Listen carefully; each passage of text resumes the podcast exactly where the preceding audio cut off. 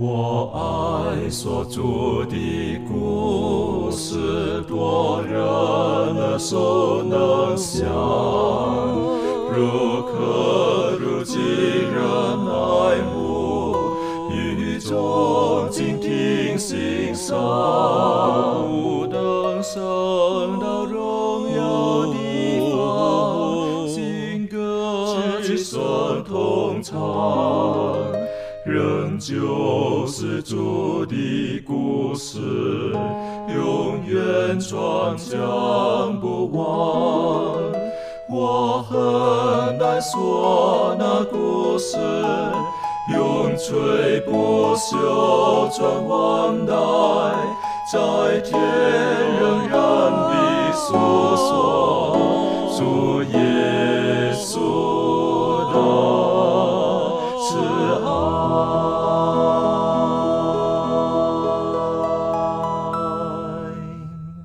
欢迎来到安息学，跟我们一起领受来自天上的福气。今天呢，我们要进入学习的是啊、以赛亚书的第九章，也是我们这一季度的第五课。那我们还知道，我们上一次学习的时候，看到亚哈斯他的这个情况，让我们觉得很很心痛。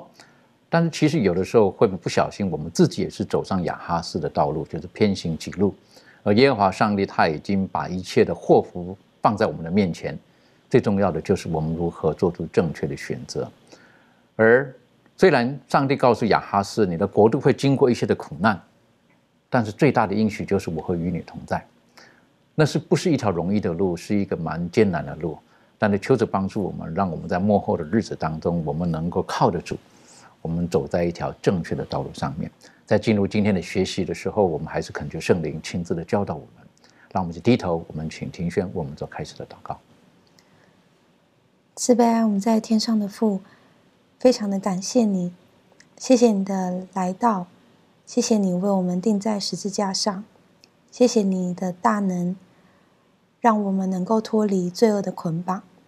主啊，在今天学习你的话语的时候，求你让我们认识到，这是对我们每一个人救恩的呃认识，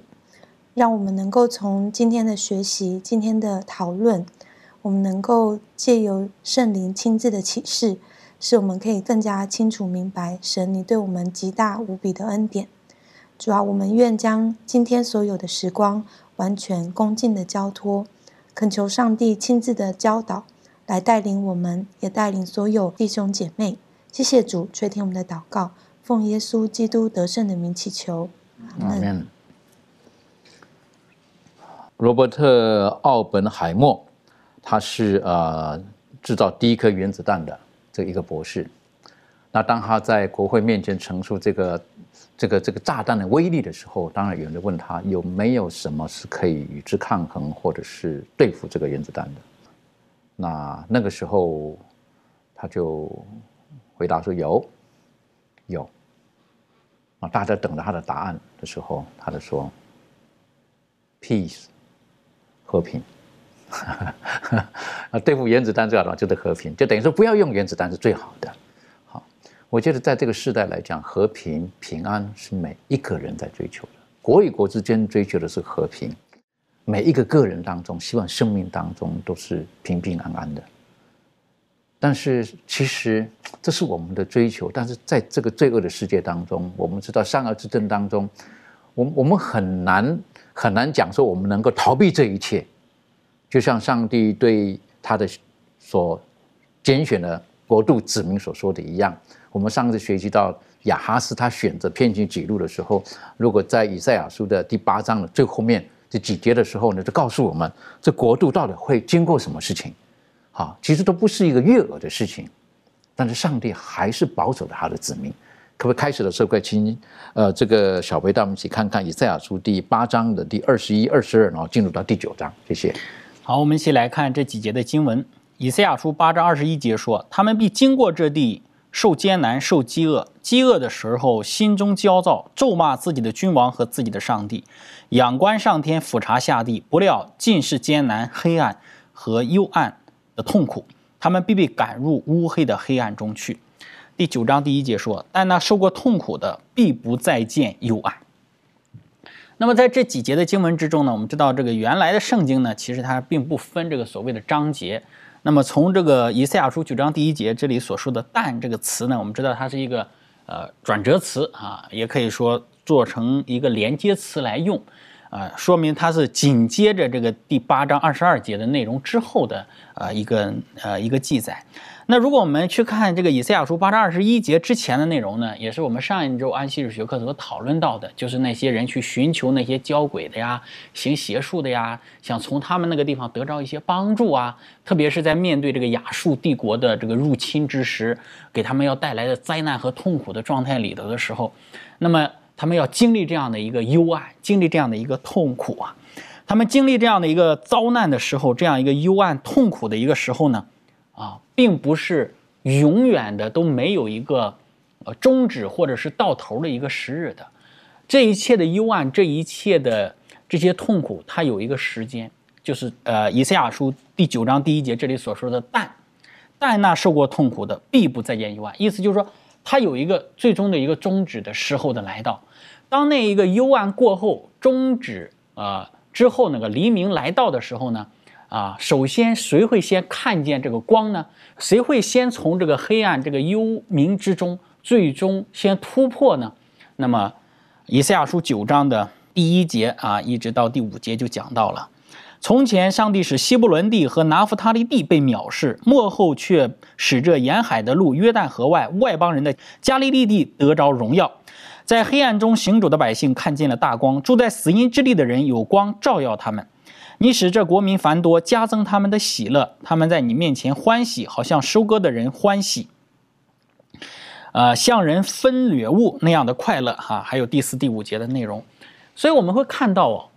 当这个亚述帝国入侵的时候，特别是当时这个亚述王啊，呃，这个提格拉皮列瑟三世啊，他带兵来去，呃，先征服了这个我们所说的当年的亚哈斯，呃。的敌人，这个叙利亚和以色列啊，之后呢，我们知道马上就临到了这个犹大。那临到犹大的时候，我们知道，事实上，呃，这个加利利它是靠边靠北部的，靠近北部的一个地区的啊。那么，呃，当这一个呃亚述在攻打这个以色列的时候呢，那首先遭受到这个攻击的就是在北部的加利利这一块地区，所以最先遭受到这个亚述的侵略带来的那个黑暗。啊，带来的痛苦的这一个加利利的这一群的百姓呢，圣经在这里讲的很清楚啊，他们会是最先得到光照的一群子民，所以在这一段的一个经文里头呢，就是给我们看到了一个呃终止的呃加利利黑暗的一个开始，我们也从这其中呢看到了上帝他的怜悯和恩典在其中，纵然因着亚哈斯以及包括当时的这些犹太人，他们。呃，去寻求那些偶像啊、行邪术的呀、教鬼的呀等等，他们纵然有这样的一些行为，但是上帝并没有说就此就把他们给灭绝了、除灭了。从这一个以赛亚的儿子，呃的名字上，我们也能够看得到，是吧？虽然掳掠速来到，但是还有这个渔民将来要归回，所以上帝还是凭着他的恩典来去继续给他的呃选民予以祝福、予以怜悯的。的确，是我们当我们看见这个以赛亚书第八章、第九章，你刚刚带我们看的时候，在我脑海里面就是有两群人，啊，一群人他们是是选择走在黑暗当中的，另外一群人呢是无奈在黑暗当中很痛苦的，所以特别的针对这一群人说话了。但什么？那些受痛苦的，是不是？但那些受受过痛苦的人呢，不会在黑暗当中继续在黑暗当中，有光会临到他们了。那当你在刚刚念那经文的时候呢，我立刻就想到了这个，在新约圣经也是提到了，是不是讲到这个从加利利开始，好救恩从那地方开始，亮光从那地方开始。那虽然加利利是很早就被亚述他们给给占领了，有人称为说甚至外邦的地方，甚至有人甚至在南边的犹大犹大还瞧不起加利利了，对不对？还记得吗？就讲了加利利能出什么好东西吗？就是等于说他们有历史背景在这个地方的，但是在数百年前。就是在耶稣基督来到的数百年前，实际上，在以赛亚书第九章已经有很美好的应许了。可以明兰带我们继续的学习嘛？嗯，那在这个以赛亚书呢，这个呃以赛亚他就预言说，这个到底是谁来把这些黑暗的人能够从这个黑暗当中带出去呢？所以我们来看一下以赛亚书的第啊九章第六节到第七节，这里面呢就预言了那要拯救他百姓的人到底是谁。经上记着说：“因有一婴孩为我们而生，有一子赐给我们，政权必担在他的肩头上。他名称为奇妙、测试、全能的神，永在的父、和平的君。他的政权与平安必加增无穷。他必在大卫的宝座上治理他的国，以公平公义使国坚定稳固，从今直到永远。万军之耶和华的热心必成就这事。”我们看到，在这里面就讲到说有一个婴孩啊，我们在第七章的时候，在前面也有讲到以马内利的记号。这个婴孩是谁呢？就是要来的那位救主，拯救他们出黑暗的那位呃那个人。那个人到底是谁？就是耶稣基督。我们可以看怎么看到他是耶稣基督呢？我们把圣经打开，在这个马太福音，马太福音的第四章应验在谁的身上呢？马太福音的第四章。第四章在十二节到二十五节这一段经文当中，就讲到了耶稣刚开始传道的时候。我们来看一下第十二节，十二节到第十四节，经上记着说：耶稣听见约翰下了监，就退到加利利去，后又离开拿撒勒往加百农去，就住在那里。那地方靠海，在西布伦和拿弗他利的边界上。这正是应验先知以赛亚的话说。就像刚才我们读的那段，就是啊，西布伦地呀，拿弗塔利，就讲的是这段，哦，刚好应验在耶稣基督的身上。我们说是不是说，在这个作者他们商量好了，我写完之后呢，你就照着我这个写？其实不是的。我们说是不是偶然呢？有的人说这是偶然，实质上我们看到这个预言应验的，它也不是偶然。这个讲到了西布伦和拿弗塔利，而在这个时候呢，耶稣他去传道的时候呢，他就在这个这个地点。还有他在这个呃时间，以及圣经当中以赛亚关于耶稣弥赛亚所有的预言，都应验在耶稣基督的身上。我们再看二十三节，经上记着说，耶稣走遍加利利，在各会堂里教训人，传天国的福音，医治百姓各样的病症，他的名声就传遍了叙利亚。那里的人把一切害病的，就是害各样疾病、各样疼痛和被鬼附的、癫痫的。瘫痪的都带了来，耶稣治好了他们。当下有许多人从加利利、迪加波利、耶路撒冷、犹太、约旦河外来跟着他。我们看到这个，呃，在以赛亚书当中呢，就讲到了说，有一个人他要把那些被乌鬼所捆绑的、被那个魔鬼所压制的人得到释放。然后呢，在那些黑暗当中有痛苦的人呢，见到亮光。其实我们看到，在这里面所讲的就是耶稣基督他所行的这一切。无论是你有各样疾病的，一切被这个鬼附的，还有这些害疾病的，都在他带到他的面前，把他们所有的困难呢、问题啊，都为他们解决了。而耶稣基督呢，就是上帝。差派来拯救这些百姓，陷在黑暗当中。虽然他们没办法选择在黑暗当中，但是呢，上帝给他们一线光，而这个光呢，就是耶稣基督。他应验了先知以赛亚当中所有的预言。我们可以从这个以赛亚书当中看到很多关于这个弥赛亚他的预言，而这个弥赛亚的预言呢，就完整的在耶稣基督他的身上，无论他的出生啊，他的被定啊，他的复活呀，都应验了，而且是完完整整的、清清楚楚的。在这里面呢，也特别告诉我们了，终止加利利幽暗的人是谁呢？就是那位弥赛亚，那位耶稣基督，他要终止那些的黑暗，使我们现在黑暗当中的这种环境呢，上帝要把我们带脱，脱离这里面，让我们能够见到光明。的确哈，刚刚所提到的是不是让我们从黑暗当中能够脱离出来，能够见到光明？我觉得这个是在今天这个时代当中，也很多的人是被。被这个世界的神很多的事情使眼睛昏暗了，看不到上帝的荣耀。那我想请问一下周宇，的确，呃，认识的耶稣基督的前后，我们的生命是不一样的。耶稣基督会让我们脱离一些我们旧有的一些我们不喜悦的东西，或者捆绑我们的东西。这方面你有没有什么可以分享的？你说，在在我的生命当中，让我可以看到上帝真的是对我有很大的改变。有时候。呃，信主之前，那个时候还很小，也说很顽皮，我的品性上是，尤其在我性格上对我改变很大。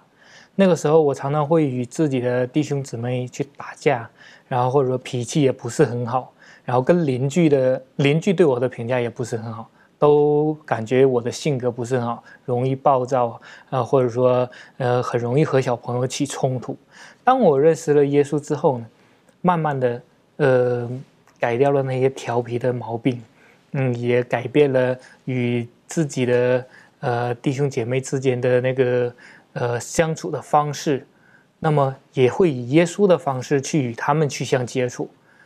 之后也说，在信主之后的呃五六年之后呢，那么我们家的邻居以及我家的亲属对我的评价会有很大的一个改变。他发现我是真的变了，不再像小的时候那样没有认识主的时候那种呃很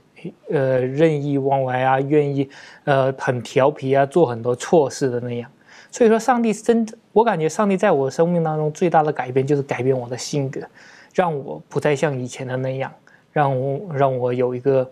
顺顺服的心，也愿意为他服侍。所以说，上帝在我大学毕业以后，呼召我去为他做宣教士的时候，那样你在一个很苦的生活当中，让我去传扬上帝的爱。所以说我真的很感谢上帝在我的生命当中给我的一个改变。的确啊，上帝会改变人的那种的角度或者内容等等，不尽相同。啊但是他只有一个目的，他希望我们越来越像他，越来越像他。回头再来看这以赛亚书这九章，这里特别提到的这个婴孩，我们晓得之前我们学习过了哈，提到说有一个童女怀孕生子，他的起名叫以马内利。之后呢，上帝就告诉了这个以赛亚，是不是？他说：“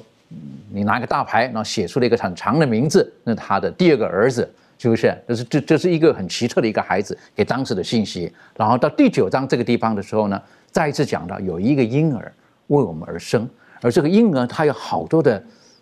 好叫什么头衔好，好多他的品格的一些的一些的不同的面相。这方面庭轩有没有什么可以跟我们分享的？嗯，好，那我们可以看一下，呃，在这个以赛亚书的第九章九到呃。九章六到七节，那就是刚才呃接续明兰嗯在告诉我们有关于耶稣他在何时应验出来这样子的一个婴孩。那我们看到第六节到第七节呢，圣经说因有一婴孩为我们而生，有一子赐给我们，政权必担在他的肩头上，他名称为奇妙测试、全能的神、永在的父、和平的君。他的政权与平安必加增无穷，他必在大卫的宝座上治理他的国，以公平公义使国坚定稳固，从今直到永远。万军之耶和华的热心必成就这事。那我们可以看到，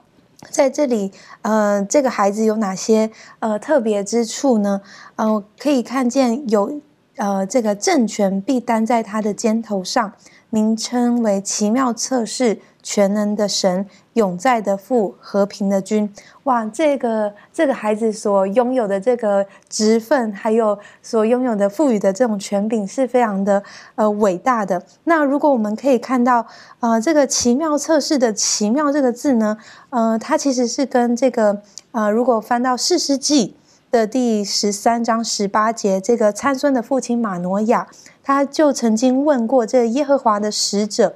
呃，说：“请将你的名告诉我。”而耶和华的使者怎么对他说呢？他说：“你何必问我的名？我的名是奇妙的。”那从这个奇妙跟对应到呃，我们所刚才读到的奇妙测试的这个奇妙呢，其实他们是同一个希伯来字根。所以从这里头我们可以知道，这样子的一个奇妙是耶和华上帝。那呃，永在的父，呃，如果我们可以从这个路加福音的第三章里面，就呃讲了一个耶稣的家谱，然后呢，一直读到三章的三十八节，会知道这个呃所有的这样子的一个呃脉络，看到这是亚当是上帝的儿子，那意思就是呃呃就是。可以更加的显明出，哦，这个婴孩是耶稣基督。那呃，再回到这个呃我们刚才所读到的经文，这个和平的君，呃全能的神这里面呢，我们更可以呃从在啊福音书籍里面特别的提到，呃这个所有的以色列民在欢呼，呃耶稣基督他是从。啊，他们所呃一直期待的这个弥赛亚呢，呃是大卫的后裔。那所以呃从这样子的一些特性里头呢，我们可以看见，就是以赛亚在这里头所形容的这个婴孩，就是耶稣基督。那最后一个地方呢，我们可以看到，在约翰福音的一章。一章的第一节开始呢，他这里就提到说：“太初有道，道与上帝同在，道就是上帝。这道太初与上帝同在。”而万物是借着他造的，凡被造的，没有一样不是借着他造的。那再看到第十四节里头，他说道成了肉身，住在我们中间，充充满满的有恩典，有真理。那所以这里面也再次的跟我们提醒，呃，也让我们更加认识到说，这位呃婴孩。呃，是从神而来的，因此我们可以从这个经文当中，可以更正确的去认识到说，呃，他所提到的这个婴孩的真正的身份是谁，就是我们的耶稣基督救主。的确哈，实际上这个婴孩就是道成的肉身，实际上就是上帝，所以他提到他的名称为奇妙、测试、全能的神、神永在的父、和平的君。好，我是觉得这个是上帝他他。他品格用人的角度能够去去诠释，让我明白他的品格到底是什么样子的。有这么多的面相的，哈。我们提到每一个名字，它都有它很深的含义在里面哈。如果英文来讲，就 Wonderful，他的 Counselor，是不是？然后他是这个叫做呃 Almighty God，好的 Everlasting Father，是不是？然后最后呢，就是他的 Prince of Peace，好，他做了很多的事情。Almighty God，他也是征战的一个神。是不是？他是 counselor，他只能测试他，他也是在帮我们在神呢，在人神之间，哈，他是帮我们说话的这一个耶稣基督的或者神的品格，我们怎么样的去去享受他，去了解他？这方面满足有没有什么可以跟我们分享的？好，呃，我想，呃，耶稣基督他来到这个世界呢，他需要在他自己的人生当中呢，来表明这个上帝的品格。那他将这个撒旦所误表上帝的事呢，他全然扫除，彰显了上帝的这个荣耀。他唯有借着在这个人间的生活呢，才能够啊，表明这个天赋上帝的恩典、同情和这个慈爱。那因为呢，要借着这个耶稣仁慈的行为呢，才能够啊将上帝的这个恩典呢啊彰显出来。那虽然在当代的这个人们呢不相信他所提的这些观念，哦，这是原是根深蒂固的。然而呢，他们却没有办法来抵御这个呃耶稣他酷笑上帝的这种榜样，他所做的这一切见证和他出于这个爱心和真理所行的这个善事。所以呢，如果我们能够对这个上帝的品格呢有一个很正当的一个认识的时候呢，我们就能都很正确的啊把这个主彰显在这个世界上。那我们这灵性的生活当中的这个滋养呢，不是从我们人这个里面所吸收来的，乃是从基督耶稣那里来的。就好像这个枝子呢，从这个葡萄树啊吸取这个养分一样。那如果我们是啊时时刻刻的啊仰赖这个啊基督的时候呢，我们可以知道说，它其实就是我们在啊生命当中一切的这个供应的一个来源。那我们对外的一切的这种表现呢，不论是这个祷告啦、哈进食啦、周记啦，哦，其实我们都不能够啊代替上帝的灵在我们啊内心的这个工作。所以呢，我们从上帝的这个品格当中呢，其实我觉得呃我们可以以呃。在他所展现的每一个面相当中呢，呃，更真实的去看到这个天赋上帝他对我们的慈爱、对我们的怜悯、对我们的信实，他对我们的期待到底是怎么样子的？那所以呢，我们从呃这个耶稣的这个品格当中，我觉得如果我们去学习的话呢，呃，就像在这个信息当中讲说，我们要呃越来越像这个啊天赋的这个呃样子一样。那如果我们可以这样做到的话，我相信我们这个生命能够是越来越好了，越来越平顺的。的确哈，讲到这个。呃，我们的神，我们所敬拜的神，耶稣基督的品格的时候，我们一般的，一般都是把它是用一个很美好、很温柔、很慈爱一种方式来展现出来。那我们也知道，上帝他就是爱。可是有的时候，我们知道上帝的爱跟我们所理解的爱，有的时候可能会有一些的距离。当耶和华上帝他要要提醒、要教导或者什么教训他的百姓的时候，有的时候我们会很难明白这个神怎么是这个样子的，哈，是不是？怎么怎么是这个样子的？是不是？但是这跟他的我我们正确认识他话的晓得，那个是没有冲突的，没有冲突的。但是如果说我们从以赛亚书后面继续看下去的时候，我们发现到再一次的透过以赛亚提醒，他说这个和平的君，哈，这个。全能的上帝，哈，这个奇妙测试，他会惩罚、教导，不用教导了，实际上应该是教训，好，以色列。然后呢，还有亚述虽然这么强大，他也是在一切在我的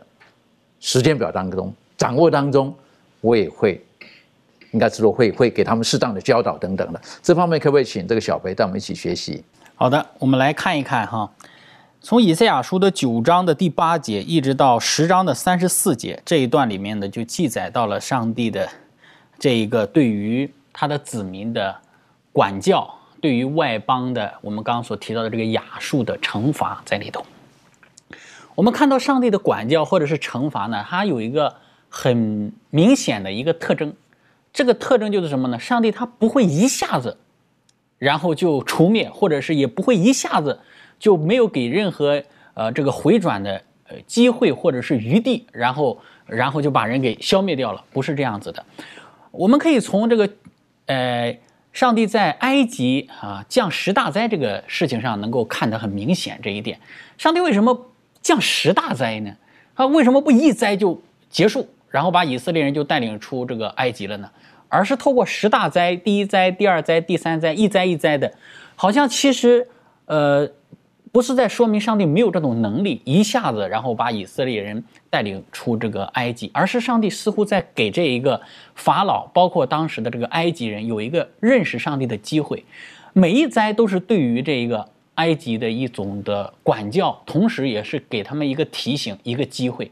那上帝是一灾一灾一灾的，就用这样的方式呢，希望这个法老呢能够回转，希望这个埃及人能够啊认识上帝，不要再忤逆，不要再。这个反抗上帝，所以同样的，在这个以赛亚书九章这个地方呢，其实也是在啊，我们能够看得到的哈。从九章的八节到十章的三十四节，你会看到有很多的，呃，有一个有一个短语频繁的出现哈，就是这个九章的十二节的后面，他就说他的手仍伸不缩，然后呢，九章的十七节也提到他的手仍伸不缩，然后呢，九章的二十一节也提到他的手仍伸不缩。十章的第四节也提到他的手仍伸不缩，意思就是上帝好像没有说一下子把这个你们这些悖逆的或者是这些反抗上帝的人就给你灭了，而是好像给你一个刑罚，给你一个管教之后呢，啊，如果你意识到你自己错了，悔改，好像似乎在提醒你，你有一个悔改的一个空间，或者是给你一个机会。但是如果你还是不悔改的话呢，上帝又再次伸手。然后又透过一个事件，然后呢，你提醒你，然后来回转，然后你还是不回转，上帝呢又是伸手，又这样的一种方式，所以他用这样的一次一次的，好像似乎是分一个阶段性的在惩罚他的百姓，啊，其实这个与这一个十大灾的倾降是非常的雷雷同的，非常的相似的，而且如果我们去看利未记二十六章，啊，上帝预先透过摩西所讲述的那个预言，啊，十四节到。三十九节的这一段其实也是一样，上帝先讲说，哎，你们不顺从上帝的话呢，上帝说我会加疾病瘟疫在你们的身上，然后你们还是不会改的话呢，他说你们要白白的撒种却没有收割，就是白白的劳力，你还是不会改的话呢，就提到了你们会败在敌人的面前，然后呢之后又提到了这一个走兽要吞吃你们的儿女，然后你们的人数要减少，刀剑要临到你们，然后最后的话呢，你们就会被赶散在列邦。所以每一次上帝的伸手，每一次的一个管教，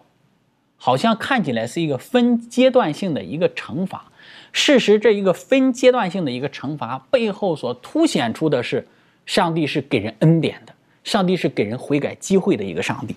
所以在诗篇的一百零三篇里头，第八到第九节就讲到啊，耶和华上帝他是一个不长久责备人，也不永远怀怒的一位上帝。那这个出埃及记的三十四。四章的六到第七节啊，也讲到耶和华，耶和华是有怜悯、有恩典的一位上帝，为千万人存留慈爱，然后这个赦免人的罪过等等的。所以从这个分阶段性的一个惩罚里面呢，给我们看到的是这样的一位上帝。上帝他总是给我们机会，总是给我们恩典，总是用各样的方法提醒我们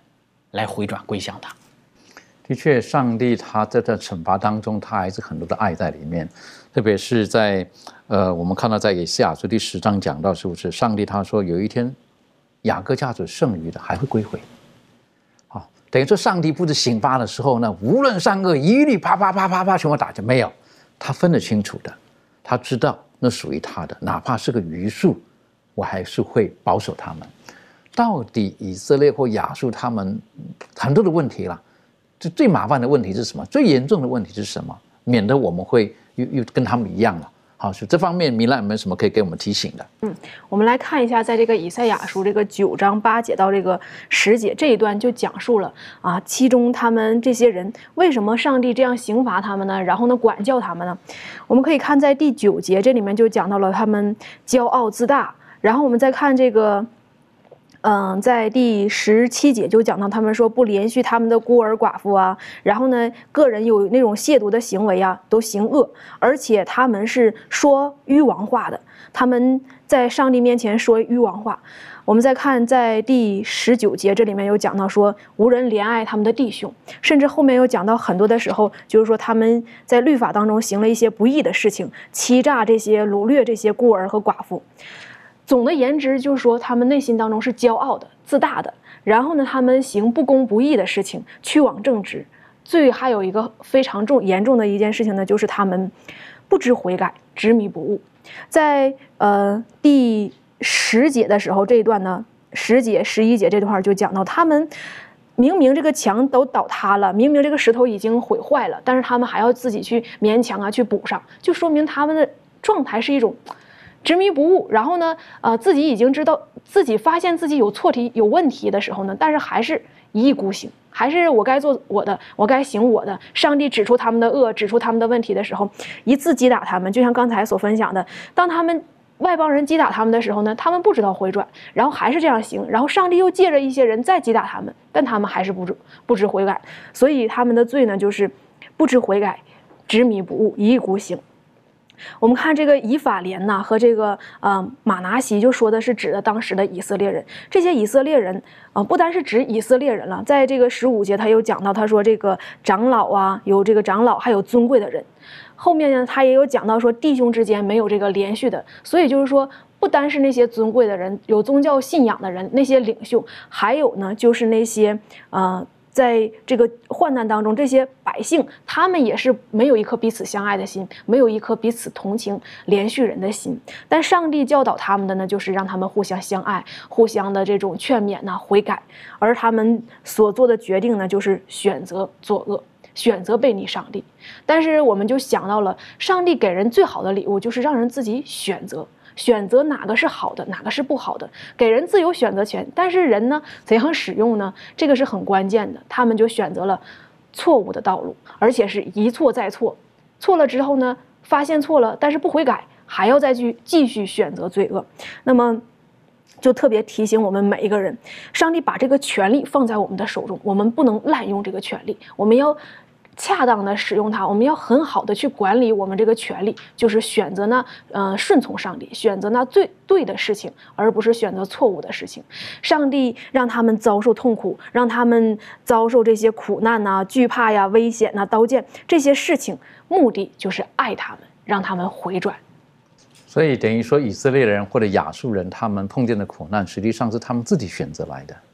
啊，他们可以选择过得更好的生活，可是他们要选择走在他们自己以为好的生活当中，上帝就用苦难来提醒他们、教导他们。我想请问一下庭轩，有的时候上帝会不会用同样的方式，用一些苦难在我们生命当中放下来，其实为了是要使我们走在一条正确的道路上面？这方面你有没有什么可以分享的？哦，对，呃，在我的生命当中的确也是常常因为呃选择错误的道路，然后。呃，上帝他就允许这样子的一个苦难来到我身上，但是我就想到，呃，就是每当我遇呃，就是呃有这样子的苦难临到的时候，我就想到神的一个应许，就是呃他所向我们怀的是平安的意念。对，那不是降灾祸的意念，他最终就是想要把我们导回到正路上。所以其实当我遇到这样子的苦难的时候，其实是蛮感谢神的，就是呃还是要把我拉回去这样。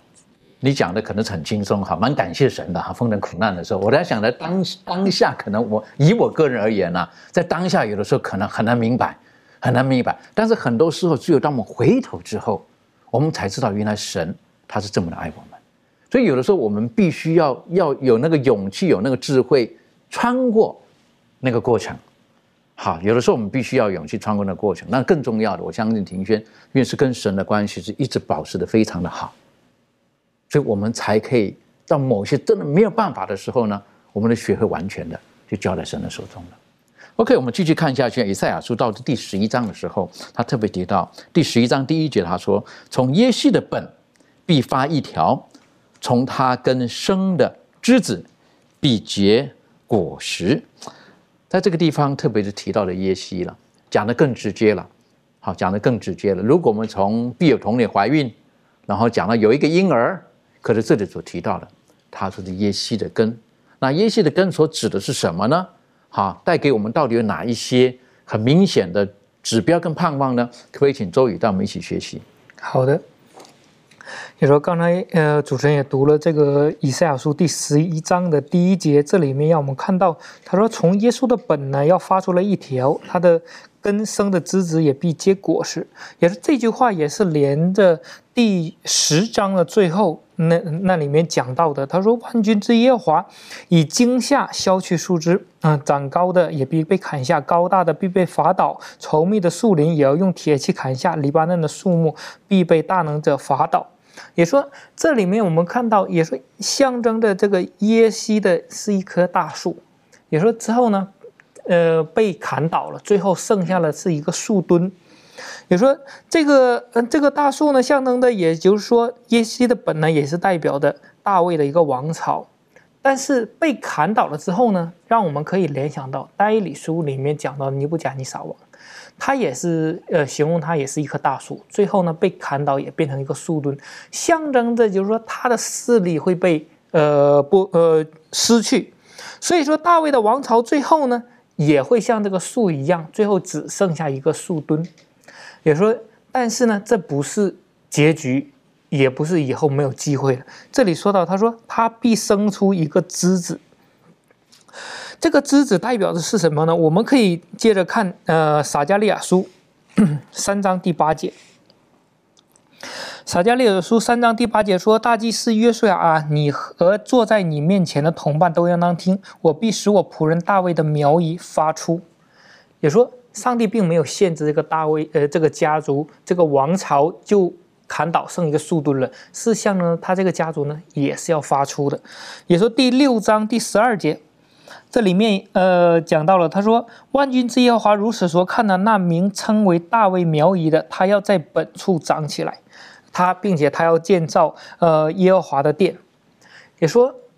这里面都让我们看到了从大卫的这个后裔当中会有一个人兴起，也说嗯是从这个毫无希望的这根呢要兴起来一个枝子，这个人呢就是大卫的子孙当中一个人，他也代表了他要做一个王。那他到底是谁呢？我们来看一下启示录二十二章第十六节。启示录二十二章第十六节，这里说：“我耶稣差遣我的使者为众教会，将这些事向你们证明。我是大卫的根，又是他的后裔。我是明亮的晨星。”在这里面，耶稣亲自的向这个门徒约翰显现，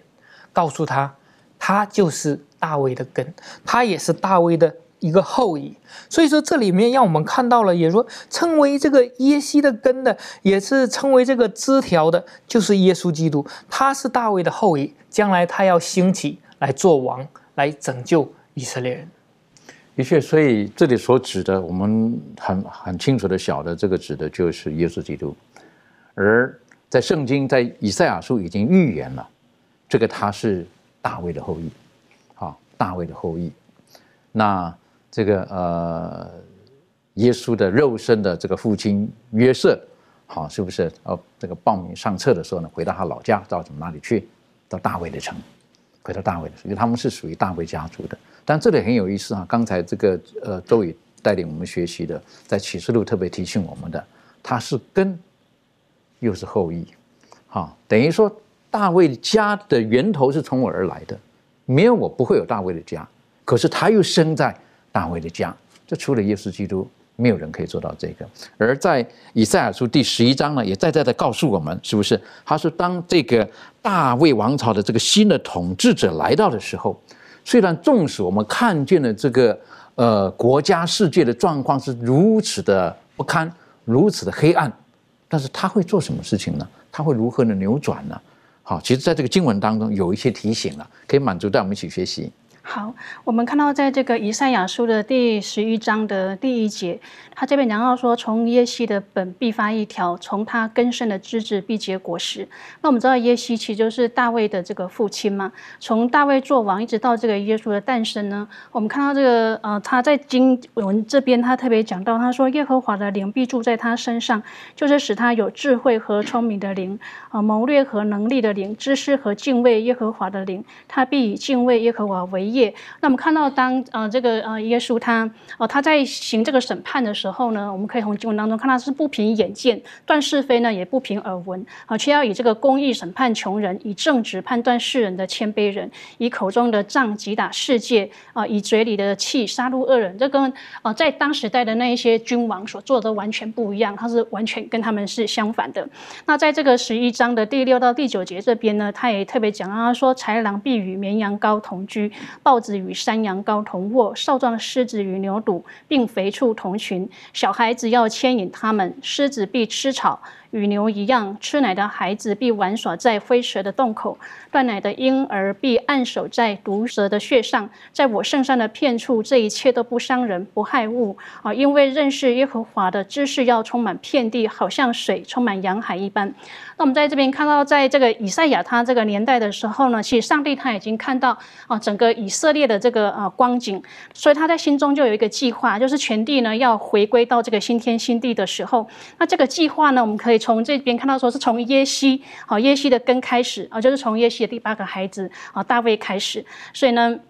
上帝的灵呢充满在他的身上。经过七百年之后，耶稣降生嘛，然后再经过两千年到现在。好，那耶稣基督他的思想行动，我们在这边所看到的基督都是跟这个上帝呢，啊，跟耶和华是一致的。好，他以这个公正啊来惩罚恶人，带来这个和平。所以当这个耶稣掌权的时候呢，主就会带回，会恢复，并且会联合以色列与这个犹大中心的渔民啊，将会有一个如同击败非利士人与其他民族的大卫王朝，使那强大统一的王国。但是这个新的统治者呢，会比大卫那个时候呢更加的这个伟大啊，因为呢他会。恢复啊和平到这个创造之时的这个本质啊，掠食动物呢不再吃肉啊，他们会与他从前的这个猎物，刚刚讲到这个六到十一节这边讲到，就是说会和平相处。所以呢，当我们看到这个呃世界地上变成这个样子的时候呢，我们就可以知道说，当人啊渴望认识上帝啊渴慕他的时候呢，那这个预言它就必成就。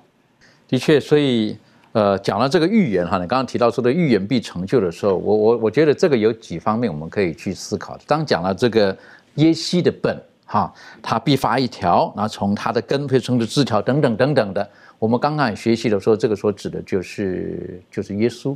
好。但是从另外一个角度来讲的时候呢，我们再继续看下去的时候呢，耶稣基督他第一次来到世界上的时候，他带来的是什么？可是我们看到以赛亚书后面的这个第第十章后面这个第十一章后面这边的时候呢，似乎好像是把耶稣来的第一次跟第二次，有的时候我们可以可以可以做一些的学习哈，做一些的比较等等的。这方面是不是可以请小飞带我们一起做更深的学习？好的，确实这个以赛亚书的第十一章里面呢，它其实讲到了这个有关耶稣基督他第一次来的事工，以及他这个第二次呃再来的时候呢。那么它整个所带来的一个局面是怎样子的？那如果我们把这个，呃，耶稣第一次来的一个描述的经文和第二次再来的一个描述的经文呢，进行一个区分的话呢，我们尝试把它区分了的话呢，那我个人的一种的区分的方法就是，第十一章的第一节到第五节，我个人觉得它是比较在描述关于耶稣他第一次来的时候所要做的工作了。因为什么呢？我根据什么呢？第二节他这里讲到说，耶和华的灵住在他身上啊。这个灵是什么灵呢？就是有知识、呃有智慧、有聪明的灵，谋略和能力的灵，知识和敬畏耶和华的灵。当耶稣基督他开始传道的时候，他受洗完之后，在旷野受试探，开始到了将他自己的家乡开始传道的时候呢，我们就看到他就说了，主耶和华的灵在我身上，因他用高高我啊，让我传福音给这个呃贫穷的人，报告我怎么怎么怎么样。然后紧接着，耶稣说：“这经应验在你们的耳中了。”所以很明显的，耶稣基督第一次来的时候呢，圣灵是在他身上的。所以，在这个以赛亚书十一章这里呢，我们如果把它来看的话，第一章到呃第一节到第五节的话呢，它应该是比较着重描述在耶稣基督他第一次降临的时候所带来的那一种的一个救赎的局面。那。第六节一直到第九节，还有第十节到第十六节，他描述的似乎比较偏重于耶稣基督他第二次降临的时候，那么所有的一个局面，也就是我们刚才所提到的这个新天新地啊，所有的一个局面。因为怎么讲呢？耶稣基督第一次来的时候呢，他并没有有一个局面出现，就是这个豺狼与绵羊羔同居，豹子与山羊羔同卧，然后少壮狮子与牛犊肥畜同群，小孩子牵引他们等等的。但是呢，我们知道，在未来的那个新天新地啊，这一个基督他第二次降临之后，他要呃带给人的那一个最终的一个恢复，我们就能够看得到了，是如此的一个和谐，是如此的一个呃美满的一个局面。所以，呃，以赛亚书第十一章确实是一个非常呃值得我们去呃，特别是研究耶稣第一次和第二次降临的一段经文，很值得我们去学习和研究。的确好，讲到耶稣基督第一次或第二次降临，很谢谢你刚我们带我们看的时候，我个人就看的时候，第四节到四五六七，呃，不是，呃，二三四五，然后六七八九啊，我个人是把这个就觉得一个是第一次，第二次。那第一次的确，我们看着呃四福音当中的时候，的确就如此的应验了，是不是？他他当时的这些不公平的事情，耶稣基督他重新纠正过来，好，然后给他们正确的对于圣经的认识啊，对上帝品格的认识啊等等的。如果耶稣基督他没有第一次来，我在想，我们就不会期盼他的第二次。这方面这种的关联，明来有没有什么可以补充的？嗯，那我们可以看一节经文。呃，在以上的时候呢，我们就看到了说这个两个第一次来和第二次来是有区别的。那我们看在希伯来书九章的二十八节，这里面就清楚的讲到耶稣他第一次来和第二次来的一个分别。经上记着说，像这样，基督既然一次被献，担当了多人的罪。将来要向那等候他的人第二次显现，并与罪无关，乃是为拯救他们。所以这里面就清楚讲到了，耶稣他第一次啊，他被献。他第一次向人显现的时候呢，是耶稣基督钉在十字架上。他为了罪的缘故，为了担当人的罪，除掉人的罪，所以耶稣基督他第一次显现，他来到这个世界上拯救我们。而在第二次的显现当中，他就说：“他说与罪无关啊，不是耶稣在钉在十字架上了，也不是耶稣在基督他在流血，他在给我们做榜样啊等等的。第二次来是为了要拯救他们，就是把第一次做的事情，第二次要做一个圆满的一个成了，完成它。”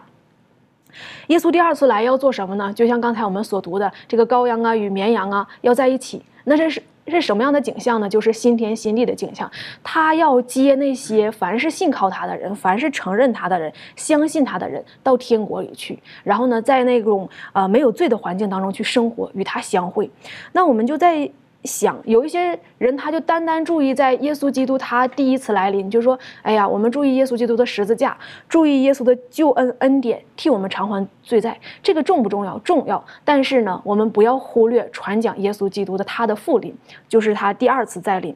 为什么呢？因为当耶稣基督他没有第二次再来的时候，人最。得到解脱了，人可能不在这个罪恶当中啊，去与罪纠缠呐，或者是我们耶稣基督他已经帮我们偿还了这个罪债，但是我们还是生活在这个罪恶的世界当中，这就是一个好像看到一幅图画，它不是一个完美的一个景象一样。所以耶稣基督他第二次再来呢，就把所有的事情都完成了，让我们能够和他在一起，让我们这些信靠他的人能够在这种无罪的生活当中去与他相聚在一起。然后呢，这就是耶稣基督他第一次来和第二次来是密切相连的。而且当我们看到耶稣他已经第一次显现的时候，我们就相信哦，他将来还会有第二次显现。就像这个门徒，他们就很盼望，当耶稣升天的时候，耶他们就问主啊，你什么时候再来？他们就很期盼，因为他们看见耶稣他第一次来临，所以他们也相信，也坚信耶稣基督还会再来。的确啊，耶稣基督他自己也说了，他说：“我去是为你们预备地方去，我若去为你们预备的地方，就必再来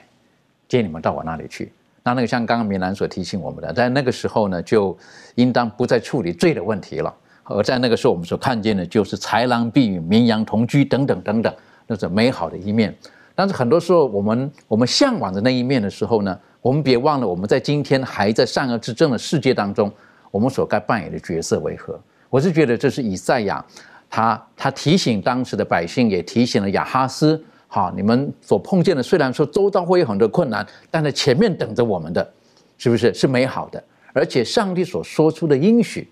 一一必定会成就。然后进入我进入到以赛亚书第十二章的时候呢，还没有看见这一切的时候呢，以赛亚他的先开始说什么？我们要学习学会，要赞美上帝。啊，还没有看见的时候就要赞美上帝，可以请这个庭卷带我们一起来学习为什么要赞美上帝啊，等等的。嗯，好，那我们看一下在以赛亚书的第十二章，呃，以赛亚书第十二章这里头，它的呃赞美上帝的原因为何呢？呃，从第一节到第二节，圣经说：“耶和华，我要称谢你，因为你虽然向我发怒，你的怒气却已转消，你又安慰了我。看哪，上帝是我的拯救。”我要倚靠他，并不惧怕他。嗯，所以我们从这段经文就可以知道，说虽然在十一章的时候，呃，以赛亚他们啊，就还没有看到这样子的一个景象，却要发出这个对神的赞美的声音，就是神，你是我的拯救。呃，就让我想到在启示录的第十五章这里面呢，呃，就好像这个神的仆人摩唱着摩西还有羔羊的歌。这里说到启示录十五章的第。呃，三节开始到第四节，圣经也说唱神仆人摩西的歌和羔羊的歌，说主上帝全能者啊，你的作为大灾奇灾，万事之主啊，你的道途易灾成灾，主啊，谁敢不敬畏你，不将荣耀归于你的名呢？因为独有你是圣的，万民都要来在你面前敬拜，因你公义的作为已经显出来了。那这个时候呢，我们也知道，就是，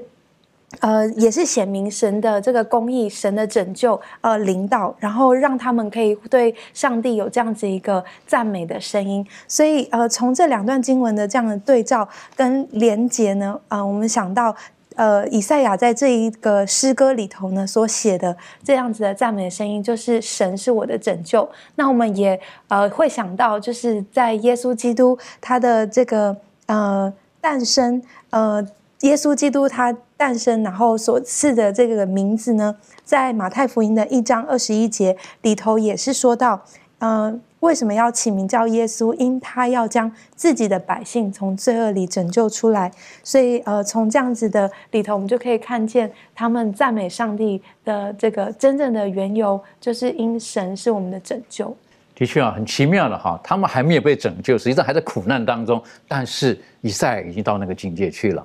而且谢谢你带领我们思考的时候，知道耶稣基督的名字是不是他本身的名字的意思呢？就是拯救。周宇可以带我们一起学习吗？为什么耶稣的名字跟拯救有关系？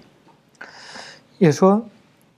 耶稣他来到这个世界上的使命就是要拯救我们，就像刚刚呃庭院姊妹读的经文，他要将他属于他的百姓从罪恶里拯救出来。也说，呃，耶稣就是呃上帝的拯救。我们来看一下以赛亚书第十二章的第第二节，这里说：“看呐，上帝是我的拯救，我要依靠他，并不惧怕，因为主耶和华是我的力量，是我的诗歌，他也成了我的拯救。”也在这里面，呃，以赛亚在这像一个诗歌一样，呃在呃抒发自己的心情，呃，他的那种感动。上帝真的预备了一个。一个婴孩将来出生来拯救，因为这个是从创世之前就已经设立好的一个救赎计划。当人类犯罪以后呢，